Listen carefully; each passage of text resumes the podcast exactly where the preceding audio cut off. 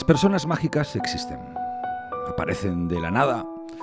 Son aquellas que saben ganarse tu confianza normalmente rápido y de forma absolutamente inesperada. De pronto un día llegan a tu vida, empiezan a hablar de todo, de alegrías, de daños, de experiencias, de penas, incluso de, de heridas o de miedos. Y cuando te das cuenta, estás contándoles hasta yo qué sé, cuál es el nombre de tu gato, cuál es tu lugar favorito, tu bebida, tu canción. Y, es bonito, es bonito porque, porque ellas son así, son gente especial, gente que, que sin que lo quieras se meten en tu mundo y parece que os conocéis de siempre. Normalmente hacen, hacen cosas que el resto del mundo no ha logrado en años que, la gente que quiso seducirte, a, ti que estás al otro lado, que, incluso, ¿por qué no tu familia o tus amigos les costó encontrarte, les costó cogerte ese punto? Y sin embargo estas personas mágicas eh, llegan, te acompañan, normalmente no te piden nada a cambio, te regalan un poquito de magia cada vez que estás con ellos, te cuidan, te dan un aire más, más liviano, más fresco, más alegre. Te brindan su amistad con mayúsculas porque las personas mágicas saben lo que es ser amigo o amiga de verdad y te postran su mano. ¿no? Muchas veces te abrazan sin necesidad de, de estar contigo porque las personas mágicas, en el instante que aparecen en, tu vida, lo hacen para, quedarse, lo hacen, lo hacen porque había un pequeño cordón que te unía con ellas sin, sin estar previsto. Y tampoco hace falta que estén al lado tuyo 24 por 7, tampoco hace falta que estén junto a ti cada día y a cada hora. Basta con que cierres los ojos y los veas. Basta con que cierres los ojos y los abraces.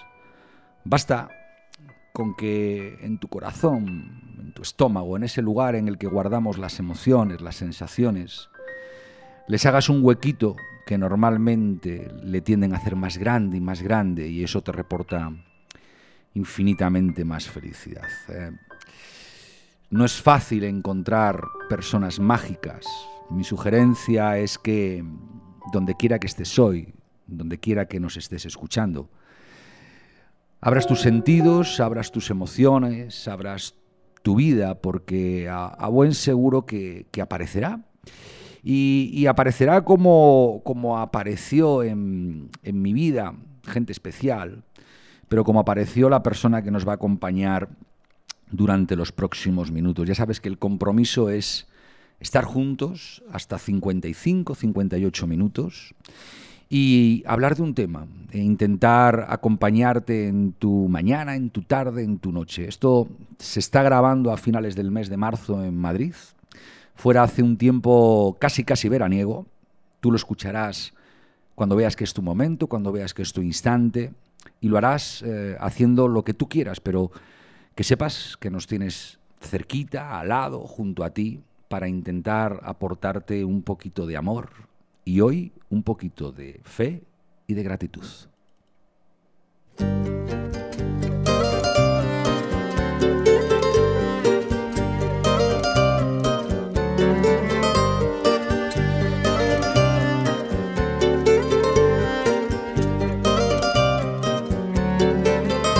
Una casa en el cielo, un jardín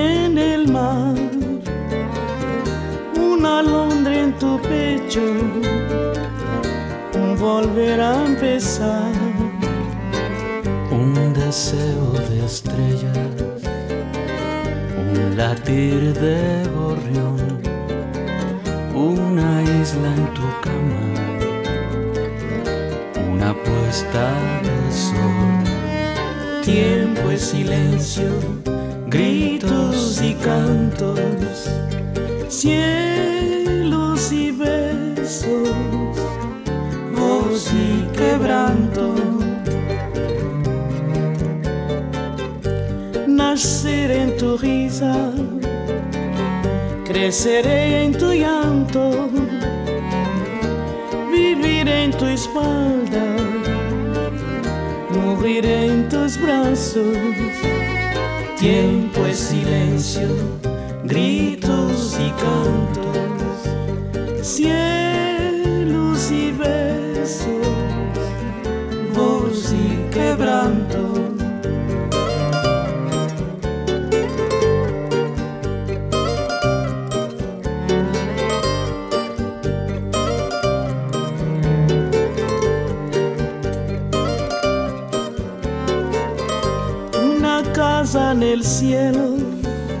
casa en el cielo, un jardín en el mar.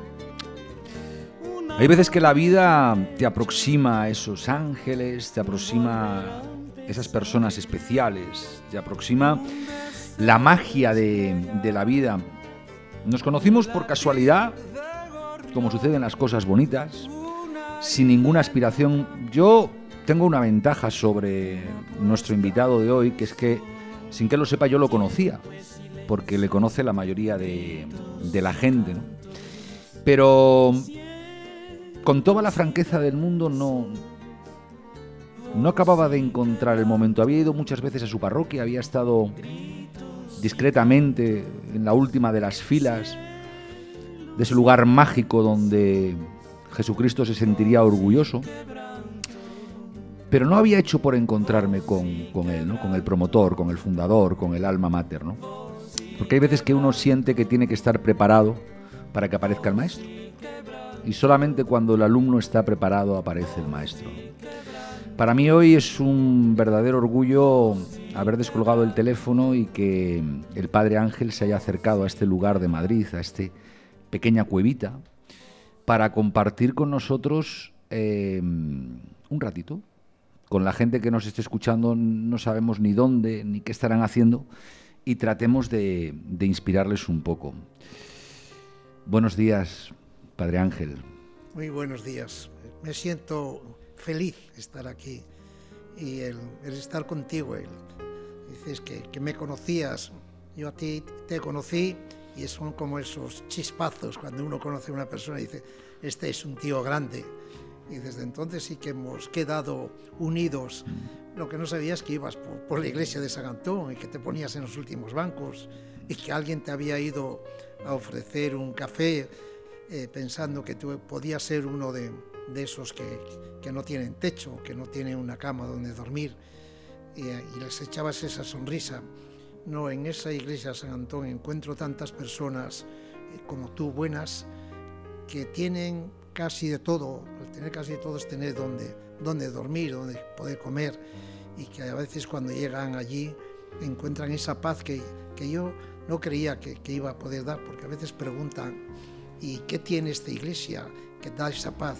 Y esa eh, paz la, dan eh, muchas de las personas que van. Y cuando te veía yo no sabía si eras un pobre o eras alguien que venías a rezar solo allí. Em, ¿Cómo era el padre Ángel de niño? Yo creo que era eh, un niño revoltoso, un niño eh, alegre, feliz, un niño que, que, no pensaba nada más que en jugar, en divertirse. Eh, pues, yo creo que añoro mucho, mucho mi infancia porque era, era ser feliz, era no tener problemas. Esa canción que antes escuchábamos del cielo, mi casa de la rebollada, que no había agua, ni había luz, ni había bates, ni había duchas, eh, que teníamos que ir a, la fuente con un caldero a por agua, eh, eh, niños de, 7 y 8 años que íbamos a por agua, pero éramos felices. y yo sigo siendo feliz. Yo es cuando dicen que uno no pierde el ser niño de, dentro, uno cuando tiene muchos años sigue siendo más niño todavía. Yo, yo sigo siendo ese niño, ese guaje de, de, Asturias, de la Rebullada, eh, eh, con el pelo de pincho que tenía, eh, con, esa chispa de, querer ser siempre lo que hacemos los niños, trastadas. yo gozaba siendo trastadas, ¿no?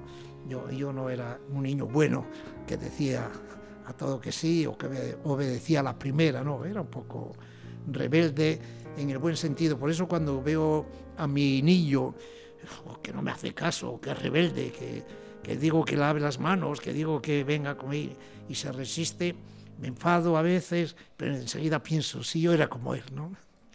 Es curioso porque mm, yo la primera vez que te vi vi, un niño. Y vi un niño en tu, y te lo digo abiertamente, en, en tu mirada, en tu generosidad y sobre todo, eh, no tanto en lo que dices o haces, sino en lo que piensas que te gustaría hacer o decir, ¿no? ¿En qué medida el, tiempo te ha sosegado? Te ha, te ha convertido eh, eh, eh, en algo que tú eres consciente que tienes que ser porque los demás lo esperan de ti. ¿Y en qué medida te daría de vez en cuando ganas de, yo qué sé, echar a correr, de dar una patada a un balón, de cantar en voz alta? Sí, cantar, eh, los que no sabemos cantar, ahora voy a tener algo con alguien que es muy amigo tuyo eh, eh, para cantar, pero dar voces, eh, gritar, es decir, eh, lo que hacía yo en, en mi pueblo, en, allá en aquella Asturias, pues a veces eh, hablar fuerte, eh, decir viva el Oviedo, o el Sporting no vale para nada, o el Sporting es lo mejor que, que existe. No, no hay cosa más bonita que ser niño. Y yo no sé si, si nos están escuchando, si alguien va a escuchar, pero lo que a uno le re- reconforta es pensar en, niño, de cuando era niño, pensar como niño. Y los mayores mm, tenemos esa gran ventaja de, volver otra vez a, ser niños.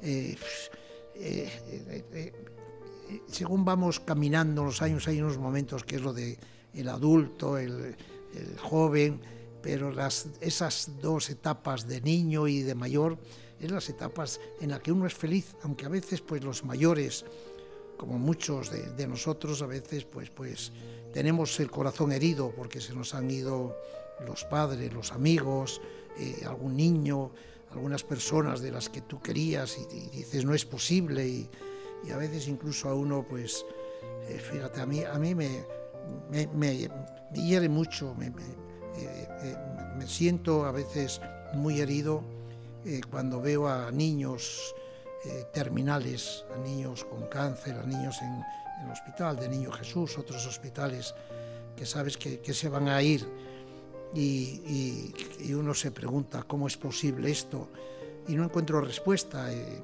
gracias a Dios, en uno de esos viajes eh, del Papa Francisco, en el que yo tuve la oportunidad de, estar con él ya en cinco viajes de esos, pero en uno en Filipinas, una niña le preguntaba al Papa Francisco eh, por qué sufren los niños, por qué Dios permite sufrir los niños.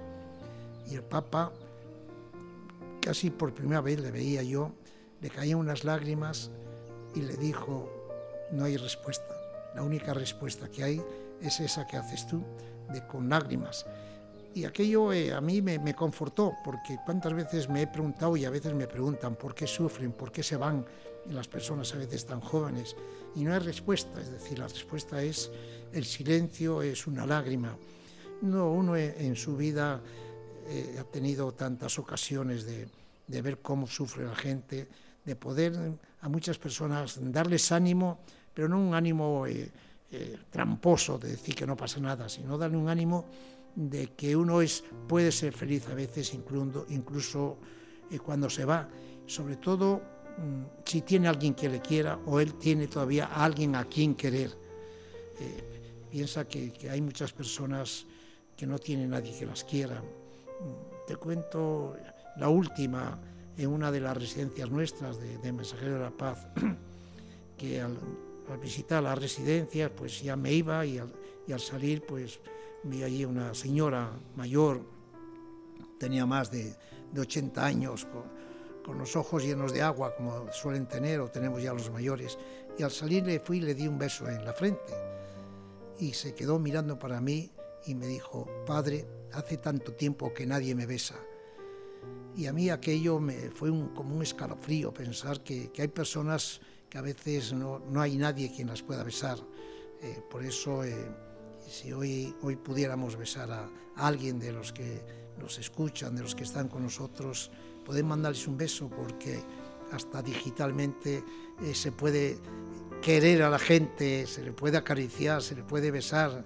Yo siempre que escribo WhatsApp y, tú que tienes todos estos medios de, redes, es decir, siempre digo besos y bendiciones, porque eh, hace muy poco estaba con, un tío fabuloso, que para mí era una ilusión, estaba con Vicente Ferrer, eh, misionero que vive, o vivía con Pedro Casaldáliga, y últimamente he estado con, con Ernesto Cardenal, un sacerdote que un papa le recriminó y le quitó de poder seguir haciendo misa y otro papa hace solamente ahora cuando él tiene 94 años, Ernesto Cardenal le volvió a rehabilitar y a decirle que podía volver a celebrar misa. Y yo tenía ilusión en ir a verle, y fui a Nicaragua a verle, aunque allá en las aduanas no me dejaba mucho pasar por, por aquellos lugares. Y cuando le vi, le pregunté, es decir, un hombre con 94 años eh, que sabe que se está yendo ya, y le dije, pero tú eh, eh, como sacerdote rezarás mucho. Y me dijo él, no, yo lo que hago es que oro. Y entonces me di cuenta, a mis 82 años, que no es igual rezar que orar. Hay, hay, hay gente que mm, se plantea dónde están los límites, dónde, dónde está lo justo, dónde está lo injusto, dónde está lo bueno, dónde está lo malo. Parece que vivimos en una justaposición de, de ideas. Quien nos está escuchando, ¿no? buena suerte, mala suerte, quién sabe. El instante de gloria, el instante de, de tristeza, quién sabe. Pero yo creo que sí que estamos probablemente en una de las mejores épocas de la humanidad. Es decir, eh, al final los valores probablemente siguen siendo los mismos, padre, que, que cuando, cuando usted era un niño, pero incluso cuando cuando la época gloriosa de, los griegos, de los romanos, de, probablemente los, primeros hombres que pintaban en, las, en las cavernas de, Altamira, en todo este tipo de sitios, eh, tenían inquietudes muy similares a las que nos podemos encontrar. Pero sin embargo, hoy el mundo es más confortable que nunca, estamos más cerca que nunca, tiene más valores que nunca. ¿no? Sí, sin duda, nunca en la historia de la humanidad hubo tanta solidaridad como hay ahora. Nunca en la historia de la humanidad se habían llegado a reunir 170 jefes de Estado o presidentes de gobierno para intentar erradicar la, pobreza, el analfabetismo, algunas de esas enfermedades. Es verdad que no lo han conseguido, pero ahí están. Antes no se hablaba de, poder erradicar la pobreza, de, de, construir. Y por eso un mundo mejor no es que es posible, es que lo estamos haciendo entre todos. Es que ahora que hay elecciones en España y cuando hay elecciones en cualquier otro país, verás que todos los, candidatos, eh, por lo menos lo, que intentan y lo que prometen, algunos después no lo cumplen y hay que mandarles para casa si no lo cumplen, ¿no? pero sobre todo lo que intentan es sobre todo el, hacer un bien, bien social para todos, el poder eh, que todos tengan trabajo, eh, que todos tengan una sanidad preciosa. Eh, por ello nunca, eh, hoy nos duele lo que ha pasado en, con estas lluvias que ha habido ahora en Mozambique o que ha habido en, Zimbabue, donde hemos estado hace muy poco. Nos duele ver a esos niños, ver a Isailán que murió en, el mar, que la arrojó y, que le hemos puesto de, de, niño Jesús nosotros en la iglesia de San Antón. Claro que nos duele. Por eso...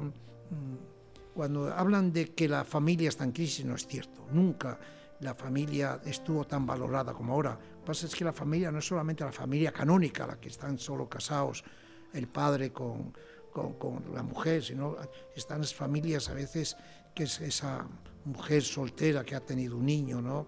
Y es una familia o son los abuelos los que están intentando sacar a, a flote a la familia cuando hay crisis. Y esto lo hemos visto muy, muy, muy cerca de, hace tiempo.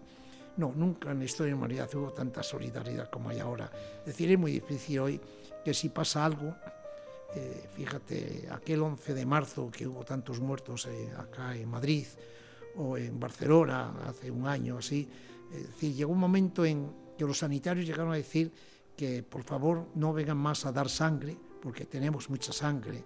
En la Universidad de Santiago hace dos meses había una campaña de pedir mantas y dijeron no traiga ya más mantas, que no tenemos dónde meter más mantas. Esta es nuestra sociedad, eh, la que tenemos ahora.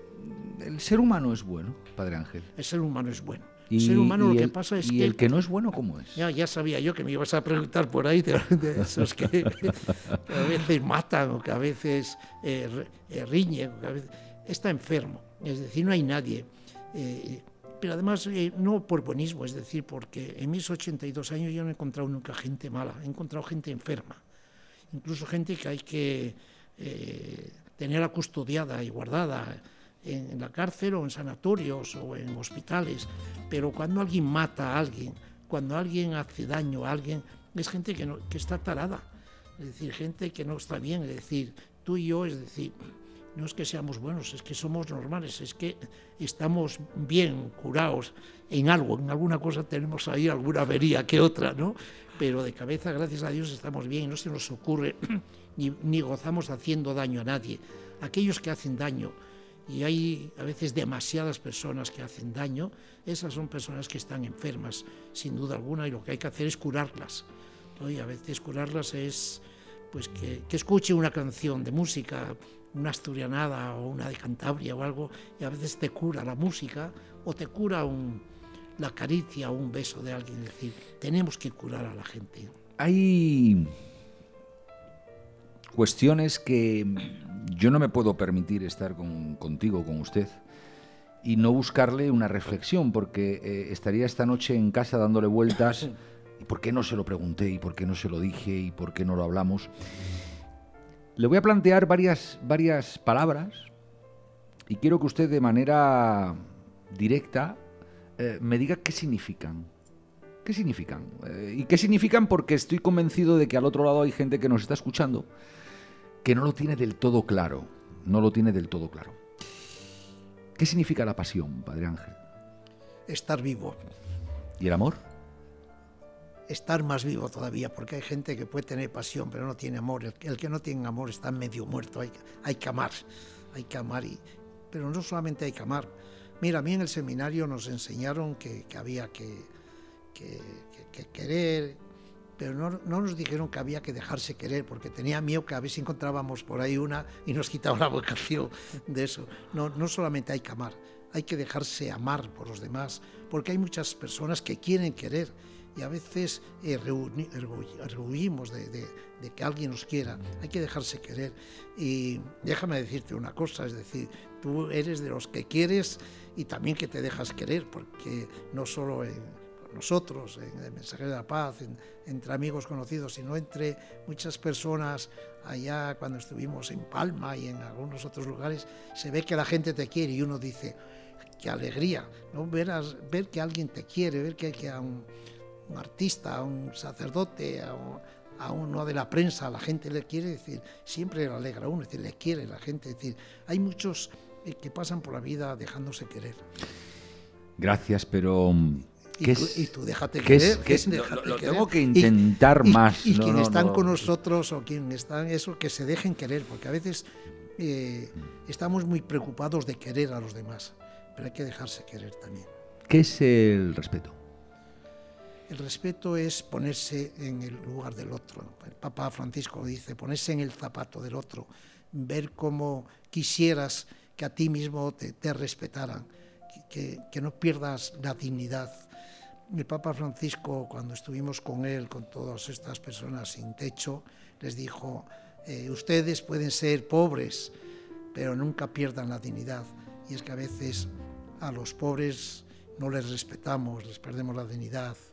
El otro día me decía el cardenal de Madrid, Osoro, que había ido a un pueblo de, de Madrid y estaba pidiendo a alguien en la puerta y le dijo, eh, ¿cómo te llamas? Y le dijo, soy rumano. Dice, el hombre, tendrás nombre y apellidos. Dice, nadie me ha preguntado si tengo nombre o apellidos. Eso es faltar al respeto. Esos rumanos, esos no sé qué, es decir, no, ese que se llama José Jiménez. ¿no? Eh, ¿Qué es el perdón? El perdón es sobre todo arrepentirse. Es decir, yo en mi vida paso la vida más pidiendo perdón que pidiendo permiso, ¿no? Pero el perdón es, eh, eh, uno queda tan a gusto cuando pide perdón. ¿Por qué? Porque uno a veces eh, somos hombres y, y, y, creo que metemos a veces la, la, pata y nos enfadamos o a veces sin querer molestamos a alguien y el decirle perdóname, es decir, eh, yo no hay cosa que más a gusto me queda que cuando a veces pido perdón, si es que lo siento, a veces pido perdón por, por protocolo, porque si me he querido abrir la iglesia o, o bautizar a alguien y alguien no estaba de acuerdo y, y no le he pedido permiso, le digo perdón, pero yo sigo creyendo que lo tenía que hacer. No, no el perdón cuando uno se siente que, que ha ofendido a los demás y uno se siente tan feliz de decirle perdóname, es decir, mucho más que perdonar, que ser perdonado, es decir, a mí el, el pedir perdón me, me, hace mucho mejor persona. ¿no? ¿Qué es um, la alegría? un reflejo de, de, del ánimo, de cómo uno está. La alegría es ese niño recién nacido que lo único que hace es eh, mirar a la madre, sonreír, eh, mamar, eh, decir, esperar que alguien le coja. La alegría es llorar porque tu madre o la mamá no le coge o no le acaricia. Eh, la alegría, yo si, tuviera que definir la alegría, la alegría es un niño, un niño que, mira a la mamá, sobre todo los niños que a veces no saben o no hablan todavía, pero sonríen o, miran o, le tocas en, aquí en, eso y, te dicen, echan una sonrisa y la mamá se... La alegría es eh, un niño. Tenemos un poquito más de tiempo por delante con, contigo que estás, sabe Dios dónde, mm, qué hora será, en qué lugar estarás qué estarás haciendo, qué estarás pensando, pero que escogiste acercarte a este canal positivo sin mayor pretensión que escuchar, que pasar un rato y que probablemente inspirar, iluminar, gracias al Padre Ángel, tu percepción del amor, de la fe, de la gratitud. Si viniste alguna vez antes, ya sabes que paramos un segundo para poner una canción que escoge nuestro invitado. Y el Padre Ángel escogió una de un asturiano de pro, un español asturiano de pro para aquellos que estén ultramar, Víctor Manuel, que a mí se me hace un poco triste, padre, no, no sé por qué, pero explíquenos y, y vamos a por ella. Bueno, Víctor Manuel es un asturiano que conoció bien lo que eran los problemas de la mina, los problemas de, de, los pueblos y que cantaba y sobre todo eh, se hizo popular por, por aquella canción de, del abuelo fue pecador, estas canciones que, que cualquier canción de él que, que nos pongas y, y, esta que seguro nos vas a poner nos mueve el corazón porque eh, canta con, con el corazón y cuando uno canta con el corazón, es decir, se le entiende aunque cante en asturiano, en español o en inglés. Le dan un premio junto a Silvio Rodríguez en mayo de este año 2019 en Cantabria pero mm, aunque estemos cerquita y estemos lindando, yo que también soy cántabro, indudablemente el Padre Ángel es, asturiano y eso no hay quien lo, quien lo niegue.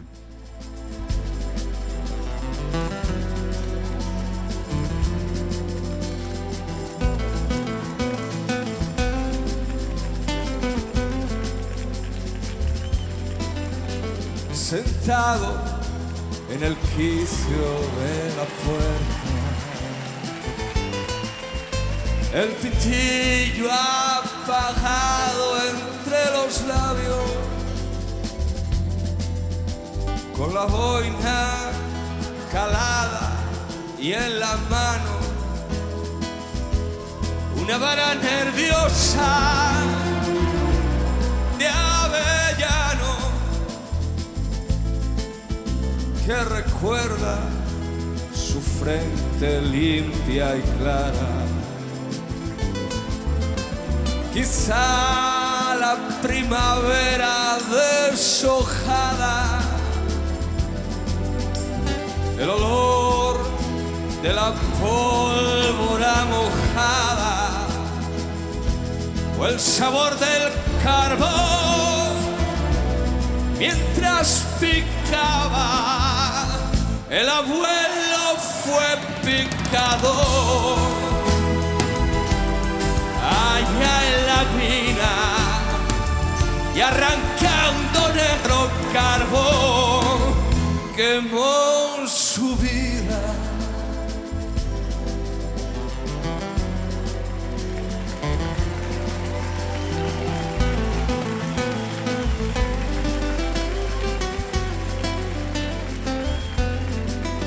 Se ha sentado el abuelo en la escalera a esperar el tibio sol de madrugada. La mirada clavada en la montaña es su amiga más fiel. Nunca la engaña. Temblorosa la mano al bolsillo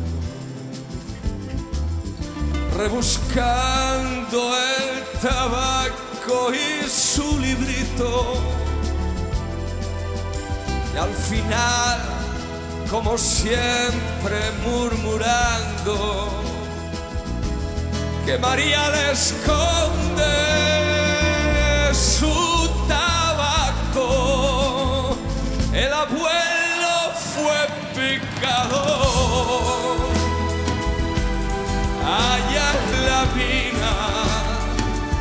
y arrancando negro carbón quemó su vida. El abuelo fue picador. Eh, yo creo que mm, si hay alguien al otro lado que es asturiano, que es de, de esos valles, de benditos valles de Asturias, donde durante generaciones y generaciones la, la mina ha sido mm, la manera de soportar las familias, esta canción le estremece, ¿no? Y por ahí me temo que, padre va, va su selección, ¿no? Sí, porque es la realidad. Eh, antes cuando me preguntabas de niño si era feliz, eh, decía que sí, pero yo de niño he, visto muchas viudas, eh, mujeres muy jóvenes que perdían a su marido en, la mina. Y por eso cuando todos los niños, los críos íbamos cuando salía el, el cadáver de- del pozo aquel, y por eso eh, las canciones estas de Víctor Manuel me recuerdan a mí aquella infancia, una infancia que puede ser también eh, con sus ratos y retos tristes, como son las muertes de, de- estos mineros o de unos hombres eh, que morían o los mataban por razones políticas en los montes en aquellos años cuando yo era niño.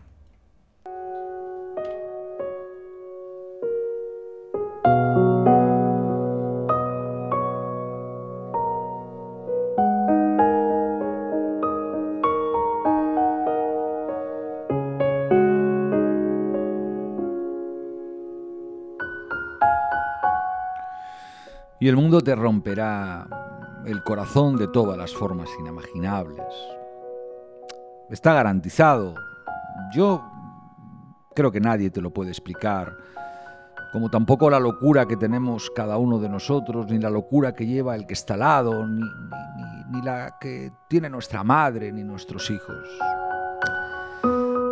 La vida, hay veces que la cuestionamos que sea justa, pero pero de poco sirve no afrontar los golpes, levantarse y seguir adelante.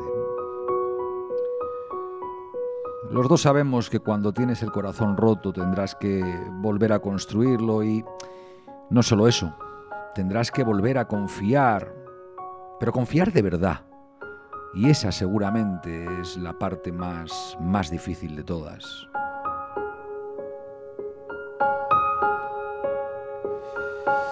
A pesar de todo y aunque la vida rompa todas tus ilusiones, debes de seguir soñando. ¿Y sabes por qué? Porque si no te ilusionas, si no sueñas, si no amas, sé sincero contigo mismo, cierra los ojos y pregúntate qué clase de vida estás viviendo. ¿Para qué quieres tu vida si no la aprovechas, si tú y yo sabemos que la estás malgastando con prejuicios, con miedos, con temores. Hazme caso, no vivas con miedo a tu vida. Esto empezó un día y nadie sabe ni cómo ni por qué. Acaba otro día y lo que pase por el camino, si es bueno, es maravilloso y si es malo, créeme que es porque tú le permitiste que te afectara tanto como lo está haciendo, como lo ha podido hacer. La vida es, es así, te caes, te levantas, te vuelves a caer, te vuelves a levantar. Innumerables veces hay gente al lado tuyo que lo está haciendo y les admiras. que sepas que tú también puedes hacerlo. Pero sí que quiero hoy dejarte una reflexión porque si no la analizas, si no das un poco de cabida a esta idea en tu cabeza, puedes, puedes caerte, ¿no? Y es que si no te mueves por miedo a, a esa caída, si te estás quieto, si al final en tu mente lo que abunda es la tensión, la presión de no salir del entorno que aparentemente te da seguridad, solamente quiero que sepas que estás perdiendo el tiempo y que en realidad ya te habrías hundido. La vida es saltar, querer, amar, abrazar, mojarse. La vida es asumir riesgos. La vida es mirar a los ojos a la gente que tienes cerca sin abrir la boca, decirles te quiero o pedirles ayuda. Estamos con un ángel en la tierra, ¿no? Hay veces que, que una persona iría a cualquier lugar buscando la respuesta a sus grandes dudas, a sus grandes preguntas. Y cuando uno está con el Padre Ángel, eh, se hace chiquitito, padre. Es, no me digas por qué, se hace chiquitito y da, da vergüenza o da pudor preguntar cosas porque no quiero ofenderle. Y, muchas veces la, la, sensación de ofensa está en la pregunta, no en la respuesta. Usted lo dice magníficamente bien, pido más perdón que permiso. Le pido permiso para pedirle perdón dentro de unos minutos. Nos quedan aproximadamente 20, 25 para estar juntos, para tratar de inspirar a la gente. Y hay cosas que me he apuntado en mi cuadernito con el que voy al retiro y con el que proyecto este instante para saber de qué podemos hablar que no sea útil para mí, o también sea útil para mí, sino para mucha más gente. Y en, ese, en esa sensación de utilidad, hay cosas que necesariamente necesito conocer, necesitamos conocer su opinión. ¿Qué es la fe? Según el catecismo, es creer en eso que, no hemos visto, pero la fe es creer y tener eh, confianza y fianza en, en, quien nos lo dice. Pero la fe nos viene dada, uno no puede tener fe por sí mismo. Eh, eh, por eso los que tenemos fe eh, tenemos que, estar agradecidos a Dios, pero hay muchas personas que no tienen fe y hay que respetarlas también. Y hay que... Del Papa Francisco le preguntaban eso, si esos irían al cielo. Y, él le contestaba, si ha sido buena persona, ¿cómo no va a ir al cielo? Si, Dios es buena persona, sí. Es cierto que, la fe te la dan, la fe no se conquista. La fe eh, no está eh, reñida con, la ciencia, pero a veces eh, no es posible demostrar la fe. La fe es creer. ¿Cuándo, cuando Fíjese que no le voy a plantear solo la, hipotética respuesta del dogma de fe, del dogma de una religión, sino la experiencia vital. ¿Qué hay? ¿Qué hay ese instante antes de, nacer? ¿Por qué nacemos? ¿Por qué estamos aquí? Nacemos por el fruto del amor de nuestros padres. Yo ya estoy cansado de ver que a veces creen que nacemos con el pecado o, con el pecado, es decir, eh, y cuando esto lo dices a, los obispos, a los cardenales, a los sacerdotes, eh, eh, se revuelven a veces diciendo que y no es posible. Es decir, es verdad que puede existir pecado original, pero hombre, eh, no se puede creer que un niño con días o con meses tenga pecados y haya que expulsar de él al demonio. No es posible que cuando, sobre todo, eh, no seamos a los padres cuando hacen el amor para poder llegar a tener el fruto de ese amor, que eso sea un pecado, eso está bendecido. Eh, y es una gran lucha que tengo, una gran lucha que cuando yo voy a bautizar a un niño no es que lo haga hijo de Dios, lo hago hijo de la iglesia, porque hijos de Dios somos los que estamos bautizados y los que no están bautizados. Menos mal que ha llegado el Papa y lo ha dicho muy claro. Y entonces cuando alguien me llama la atención digo, bueno, lo ha dicho el Papa, ya me puedo disculpar de algo, ¿no? Pero no, hijos de Dios somos todos. Y, hijos de la Iglesia de esta, de la católica, y otros serán de la evangélica, y otros serán de, otras iglesias.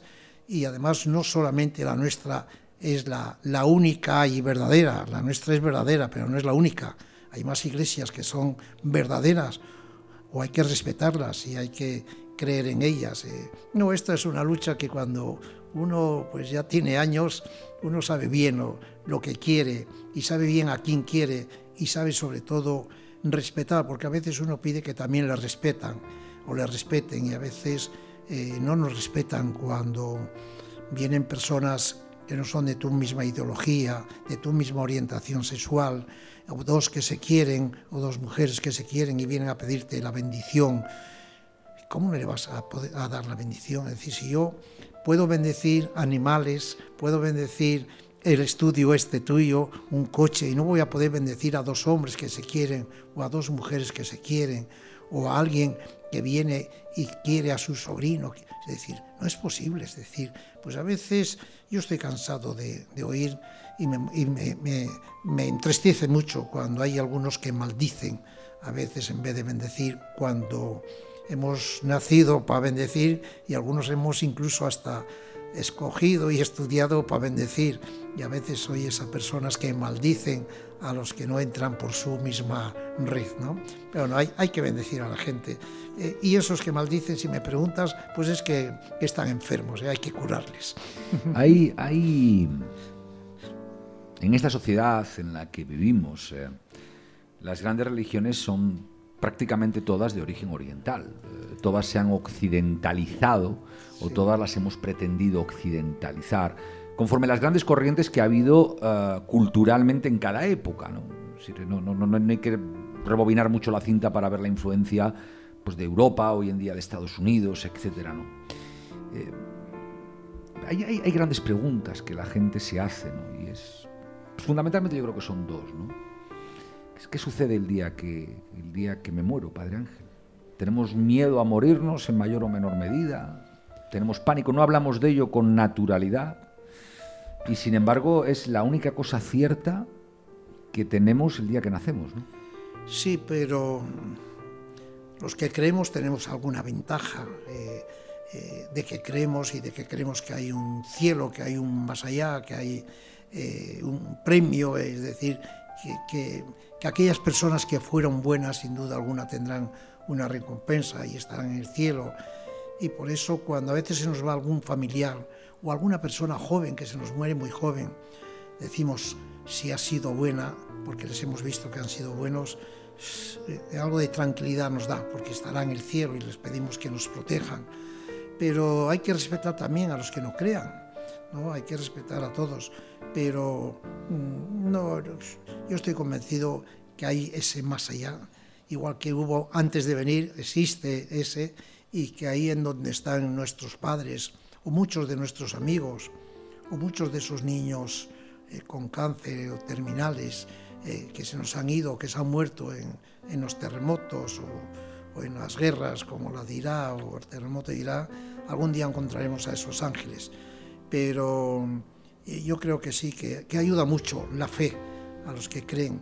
Y a los que no creen hay que tener cuidado con ellos porque a veces creen más que nosotros. Yo he encontrado muchos que en esta iglesia de San Antón, eh, que tenemos esos libros en la entrada para que dejen sus reflexiones, hay muchos que dicen, no creo, pero creo en esta iglesia, no soy creyente, pero en el fondo creen, es decir, no creerán en el Dios eh, por decir católico, si es que hubiera un Dios católico, que no hay un Dios católico, hay un Dios que es el de todos, pero a veces nos lo hemos apropiado y hacen bien no creer en Dios católico, porque no existe el Dios católico, existe Dios, pero el católico no existe, ¿no?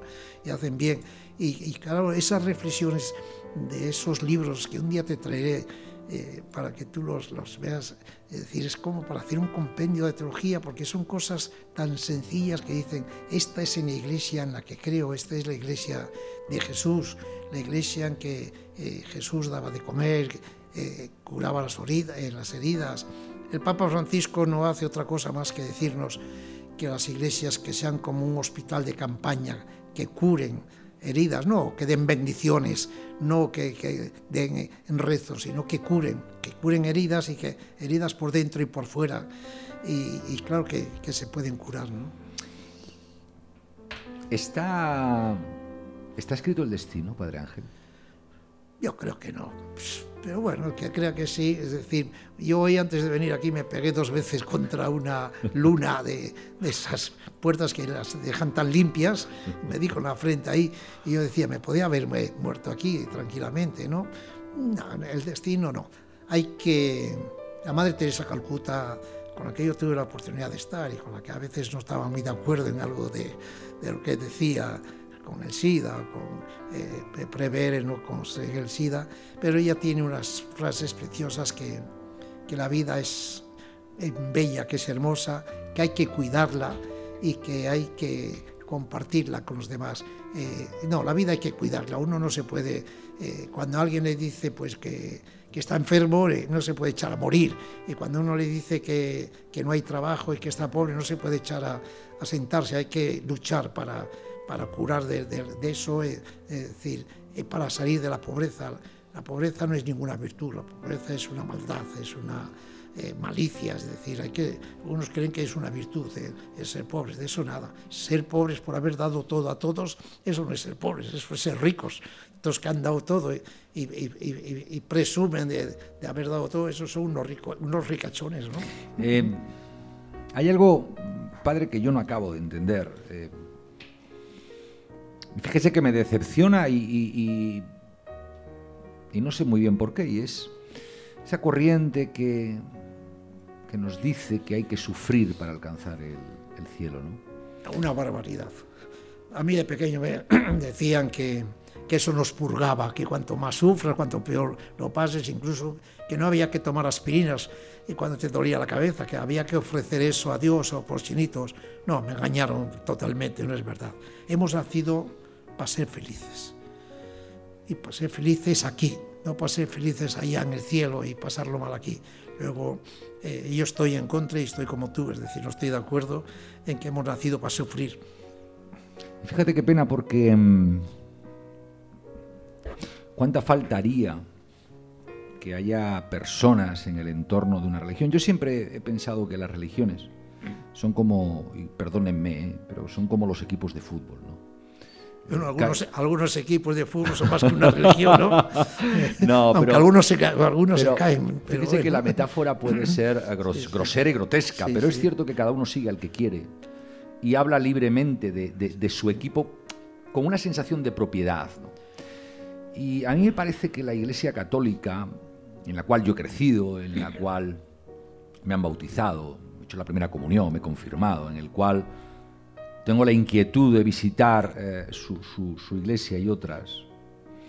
La Iglesia Católica necesita normalizar eh, su discurso a los tiempos que corren y yo pienso que, que el Papa Francisco, el Papa Paco, que yo creo que es como todos le debiéramos de llamar, porque es el primer gesto de normalización, es el gran exponente de la normalidad, de lo que todos pensamos, de lo que todos deseamos, de lo que todos queremos, porque como bien ha dicho usted, todos queremos ser felices, todos queremos disfrutar de esta vida y sobre todo no tener la sensación a nivel interno de que algo no lo estamos haciendo bien de manera gratuita. ¿no?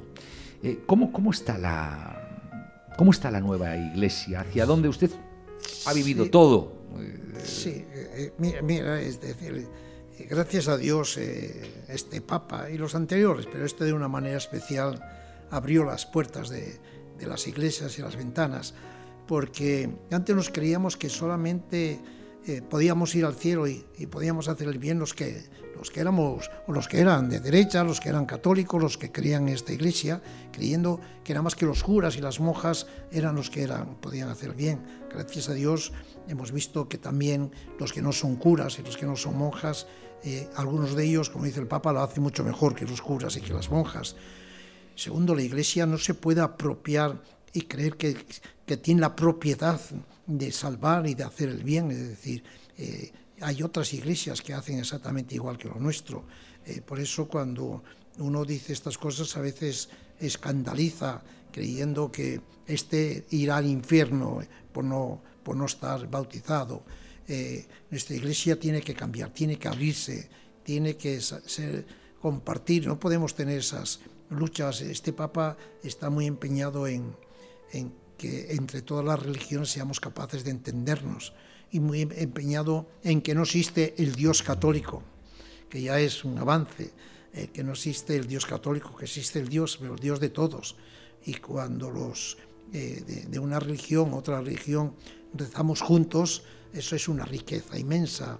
Y gracias a Dios, nuestros niños lo van entendiendo mejor que nosotros, se integra mejor en la sociedad. Qué maravilla escuchar a, al Padre Ángel.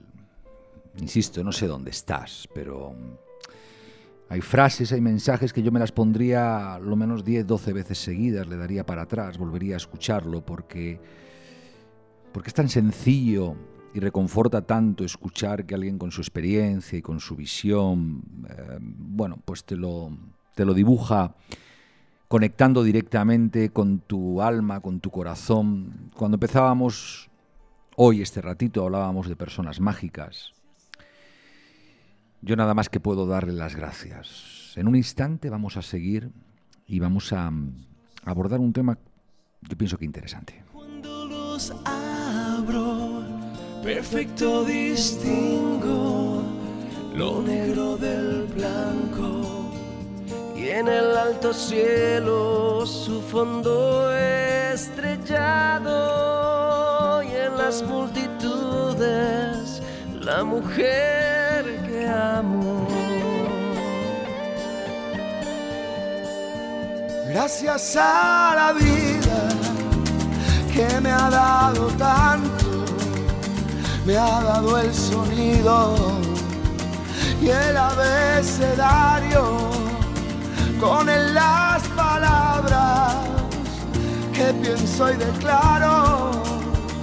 Madre, amigo, hermano, y luz alumbrando la ruta del alma del que estoy amando. Gracias a la vida que me ha dado dado la marcha de mis pies cansados, con ellos anduve ciudades y charcos, playas y desiertos, montañas y llanos, y la casa tuya, tu calle y tu patio. Gracias a que me ha dado tanto, me dio el corazón que agita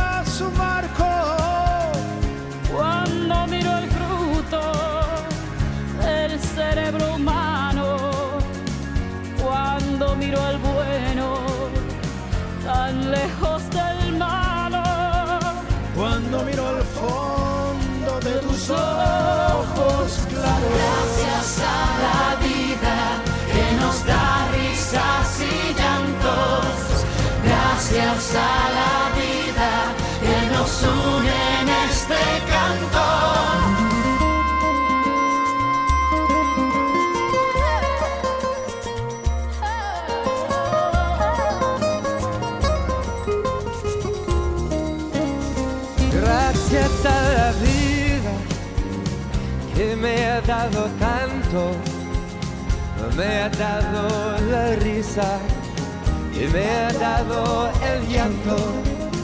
Así yo distingo dicha de quebranto. Los dos materiales que forman mi canto. Y el canto de ustedes es mi mismo canto. El canto de todos es mi propio canto. Gracias a la Gracias a, gracias a la vida, gracias a respirar, gracias a, a tantas y tantas cosas, bonitas que nos pasan por delante y que normalmente, bueno, pues eh, no las damos demasiado, demasiada importancia, ¿no? Estamos centrados quizá en, en esos, en esos instantes em, de más ansiedad, de más preocupación, de más tristeza, de más, de más agobio, ¿no? Vivimos demasiado agobiados. Bueno, em, llevamos juntos no te lo voy a ocultar, yo cuando estoy con el Padre Ángel se me va el reloj, no me entero muy bien de la hora que es, del día que es, de la fecha que es, pero la pantalla que tengo delante me dice que aproximadamente unos 50, 52 minutos, 53 minutos. Y sabes que mi compromiso es ocuparte menos de una hora de tu vida. Con lo cual, dos cuestiones, Padre Ángel. Primera, mm, quedamos otro día, ¿no? Quedamos otro día. Por supuesto, seguimos aquí si quieres. Digo porque, digo porque a mí se me está, se me está haciendo a poco, ¿no? Eh, fíjese que, que hay veces en las que en la vida uno habla con, con, con gente y dice, ¿para qué hablará tanto? ¿Para qué hablará tanto? Si con que diga una sola cosa ya, ya las demás las está repitiendo. Y con usted me pasa lo contrario, ¿no? Que es que me quedo con más ganas de, de escucharle que lo que me está contando. Por ejemplo, por ejemplo, ¿Cómo puedo fortalecer, reforzar? ¿Cómo me puedo llevar una sugerencia de este ratito con usted en, en estas ondas para tener mayor gratitud? Porque yo pienso que la gratitud es el principio de casi todas las cosas. ¿Qué sugerencias me da? ¿Qué recomendaciones me da? Que lo más importante en la vida es la felicidad, el ser feliz. Y que uno es feliz cuando quiere y cuando se deja querer por alguien. Y sobre todo las personas sabemos que, que la felicidad la tenemos en eso, en, amar, en, querer y, en dejarse querer. Y, ahí yo creo que está, eh, mensajero Pablo decimos muchas veces, pero yo quiero, antes de que acabe, porque andas ya con los minutos ahí, igual me echas de aquí, y quiero decir lo que, lo que tengo ganas de decir. Antes le preguntaba a algunos de los que están aquí con, con nosotros mirando, en mi vida he conocido eh, muchas personas, eh, la mayor parte de ellas muy sencillas, que son en los hospitales, en, la iglesia, en los bancos, eh, algunas importantes, entre comillas, como Vicente Ferrer o la Madre Teresa Calcuta, personas pero de Santander. He conocido dos personas que yo quiero que los que nos están escuchando sepan que yo siento una admiración por ellos especial y según estábamos en esta entrevista te estaba viendo a ti, a Juanjo, y estaba viendo a otro más de esa tierra que es Avitalasa. Sois parecidos, tenéis algo dentro de vosotros que nos estáis dando eh, algo y uno tiene que decir benditos seáis y, seguir bendiciéndonos, eh, tú y, y este Vital Asa, que no sé dónde estará, sé que estaba pachucho, pero revive el tío, es un campeón como, como eres tú. Y, déjame, aunque antes que me quite los micrófonos, deciros gracias de verdad a, estos dos de Cantabria. Em, claro, después de, de eso, yo no puedo sentirme con fuerzas para estar a la altura y y tú que lo estás escuchando y que nos hemos ido conociendo, sabes que, lo importante para mí es eh, traerte gente que te inspire, traerte gente que, que te haga sencillo lo difícil.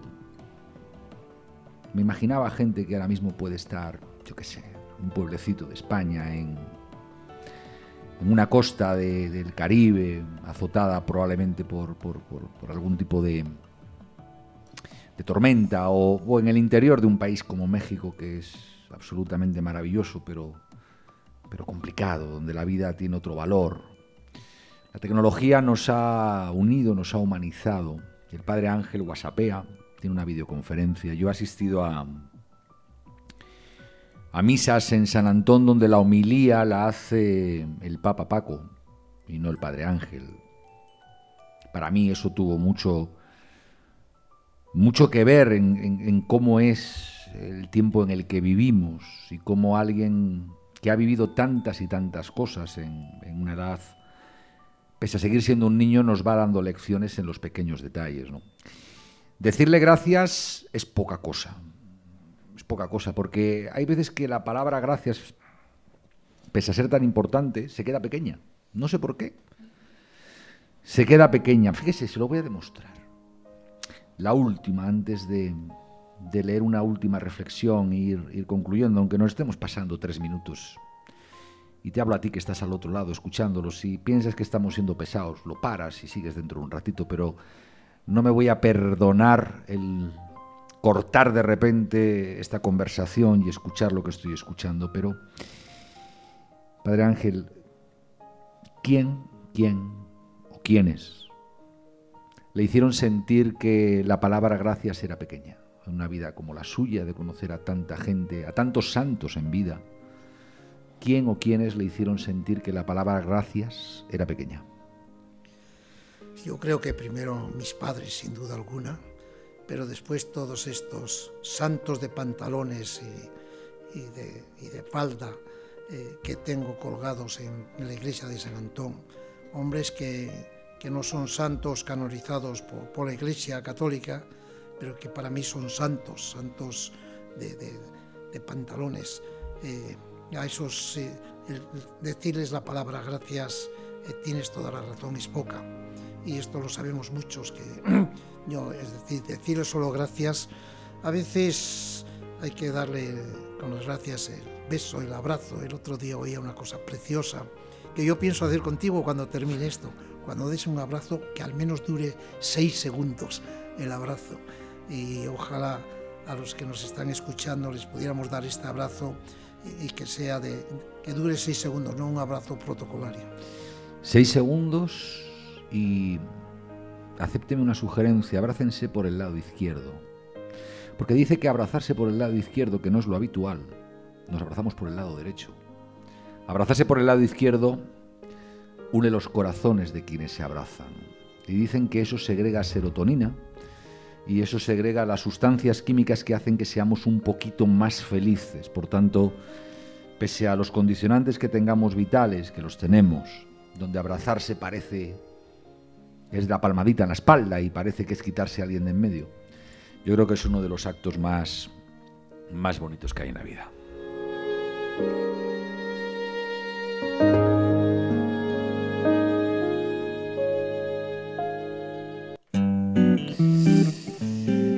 Agradecelo, agradecelo todo.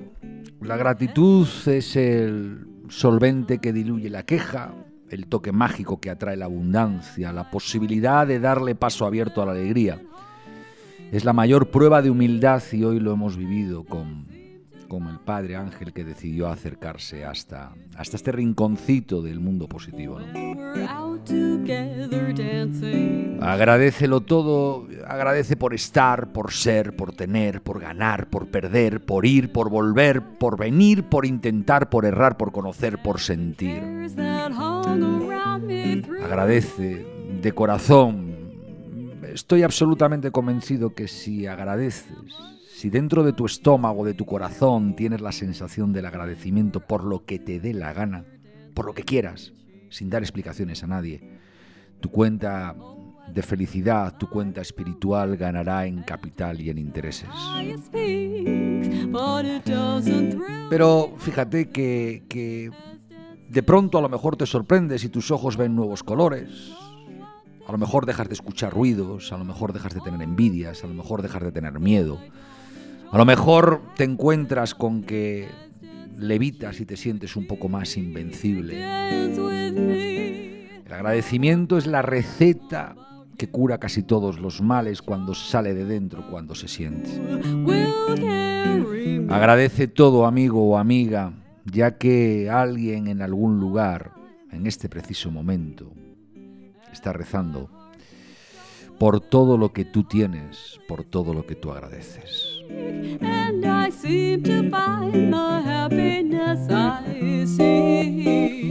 Padre, el tiempo nunca se acaba, pero, pero en este instante hagamos un parón y yo le emplazo a, a que hablemos otro día que tenga un ratito y le apetezca asomarse a esta ventana para que luego la vida nos sorprenda. Estoy convencido que en alguno de sus viajes alguien le dirá, le escuché un día en, en internet, en Spotify, o en Apple, o en Google, o en, en Canal Positivo, y me ayudó.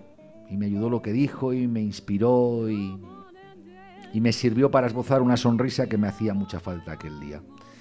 Gracias por venir. Gracias, gracias. Se me queda pequeño decirle gracias, padre. Pues nos damos un abrazo y lo, y lo, y lo trasladamos a quien están con nosotros. Me comprometo contigo que estás al otro lado a traer otro día al Padre Ángel. Me comprometo a no repetir reflexiones, aunque algunas hay que escucharlas decenas de veces para entender el verdadero alcance y que se conviertan en algo transformador y no solo en algo de entretenimiento. Me comprometo contigo, como lo hago cada vez que me asomo a este micrófono, a respetarte, a quererte, a sentirte cerca, a sentirte útil. Me comprometo contigo a no tener orgullo ni vanidad y a que si tú quieres, estemos aquí. Y si tú no quieres, sepamos guardar silencio, como lo hace en este instante la música, para volver a encontrarnos en el instante en el que tú, donde quiera que estés, con quien quiera que estés, nos eches un poquito de menos. Esto es canal positivo, nuestra única pretensión es que algún día vuelvas, que algún día nos demos un abrazo en las ondas. Cuídate mucho, sé feliz.